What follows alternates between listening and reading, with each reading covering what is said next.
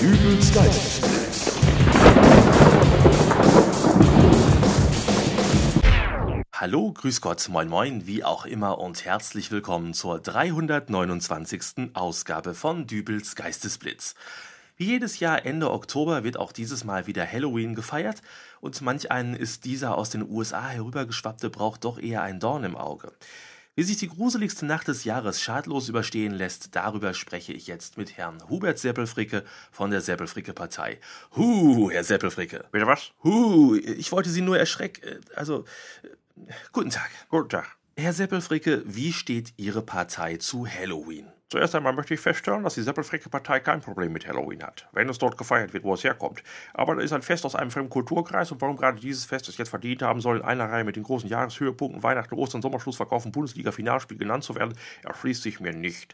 Sicherlich gibt es weltweit noch genügend andere Feste, die man im deutschen Kalender integrieren könnte. Warum also nicht ein chinesisches Origami-Fest, wo alle um die Wette Kraniche fallen und am Ende gibt es gegrillte Eidechse am Stiel oder ein russisches Pelzmützenfest, an dem die Kinder von Tür zu Tür ziehen, den Hausbewohner Kalinka vorsingen und dann als Dankeschön Borscht für die Mama und Wodka für den Papa nach Hause bringen. Nein, hier wird wieder vorgezogen, ein Fest zu importieren, bei dem die ohnehin schon durchs Ostergeschäft strapazierten Hühner wieder Eier produzieren müssen, die dann als Wurfgeschoss genutzt werden, wenn der Haushalt nicht willens ist, die geforderte Menge an Süßen zu liefern. Das ist Erpressung, das mangelnde Wertschätzung der Hühnereierindustrie, im schlimmsten Fall sogar Sachbefriedigung. Mit Pelzmützen und Papierkranichen gibt es da sicherlich weniger Probleme, das will aber keiner, weil er nicht aus den USA kommt.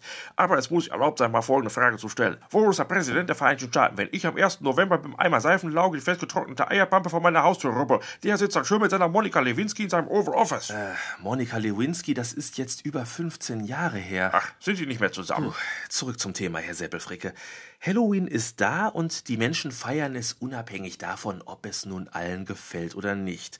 Im Gegenteil, es wird sogar von Jahr zu Jahr aufwendiger, sowohl was die Kostümierungen angeht, als auch äh, was das Angebot an Süßigkeiten betrifft, die die Hausbewohner für ihre schaurig verkleideten Besucher zur Verfügung stellen. Ja, und hier ist eben der Punkt, wo die Seppelfricke-Partei ansetzen will.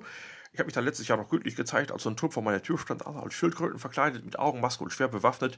Ich war mir erst nicht sicher, ob das jetzt welche vom Tierschutzverein zur Rettung von Suppenschildkröten waren oder ob die irgendwie zu einer Fetischparty sind und sich in der Adresse geirrt hatten. Aber dann fiel mir auf, dass es alles Kinder waren und dass der Art Halloween war. Problem war nur, ich hatte eben zu diesem Zwecke nicht eingekauft, musste dann eben improvisieren. Gottlob hatte ich aber noch eine Schokolade im Haus, eine Schachtel Pralinen, hatte ich erst neulich von einer Nachbarin geschenkt bekommen, als die Silvester 99 zu dieser Millenniumsfeier wollte.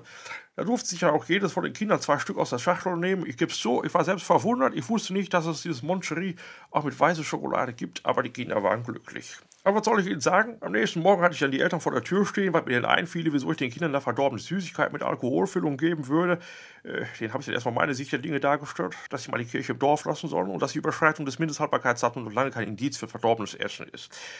Und dass sie da eigentlich noch ganz gut weggekommen sind, denn äh, wenn ich die Pralinen nicht gehabt hätte, dann hätte ich höchstens noch ein Graubrot mit Leberwurst anbieten können, aber hätten sie wahrscheinlich auch wieder nur rumgemäkelt. Ich habe da auf jeden Fall draus gelernt und für dieses Jahr bin ich vorbereitet. Und das wäre wie? Ich habe zum einen ordentlich Süßigkeiten eingekauft, ich bin ja kein Unmensch. Und zum anderen habe ich einen Fragebogen entworfen, der von den an der Tür klingelnden Bietstellern ausgefüllt werden muss. Da hat jedes Kind da genaue Angaben zu tätigen, ob Allergien vorliegen, seien es nun Nüsse oder Milchprodukte. Dann die Religionszugehörigkeit. Wir wollen mal nicht vergessen, dass in vielen Weingummi-Produkten Schweinegelatine enthalten ist. Das bedeutet Gummibärenverbot für Muslime. Gleiches gilt für Vegetarier und Veganer. Dann brauche ich noch als Anlage eine Einverständniserklärung der Eltern, ob die Kinder überhaupt Süßigkeiten direkt vor Ort verzehren dürfen. Wenn die nicht vorliegt, dann kommt der Süßkram in eine Tüte und wird von mir verplombt. Ich habe mir extra Zange zugelegt. Dann als Anlage Nummer zwei ein ärztliches Attest bezüglich Fettleibigkeit, Diabetes und ob Suchterkrankungen vorliegen. Das gehe ich dann mit den Kindern durch, dauert höchstens eine halbe Stunde. Die bekommen dann von mir noch eine Kopie für ihre Unterlagen und können dann auch schon wieder gehen. Dann bin ich auf der sicheren Seite und muss mir nicht vorwerfen lassen, ich hätte unpassende Süßigkeiten verteilt und die Kinder kriegen mal auf spielerische Art und Weise einen kleinen Einblick in den Ernst des Lebens. Das ist so gesehen eine Win-Win-Situation. Ah ja, so viel also dazu, was man als Bereitsteller von Süßigkeiten tun kann. Äh, Wie schaut es aber mit der anderen Seite aus? Was kann der von Tür zu Tür ziehende Halloween-Feiernde tun, um diesen Brauch auch für Nicht-Feiernde leichter erträglich zu machen? Ich habe es bereits gesagt, die Diskussion mit dem Süßen, sonst gibt Saures, steht ja jedes Jahr aufs Neue im Raum.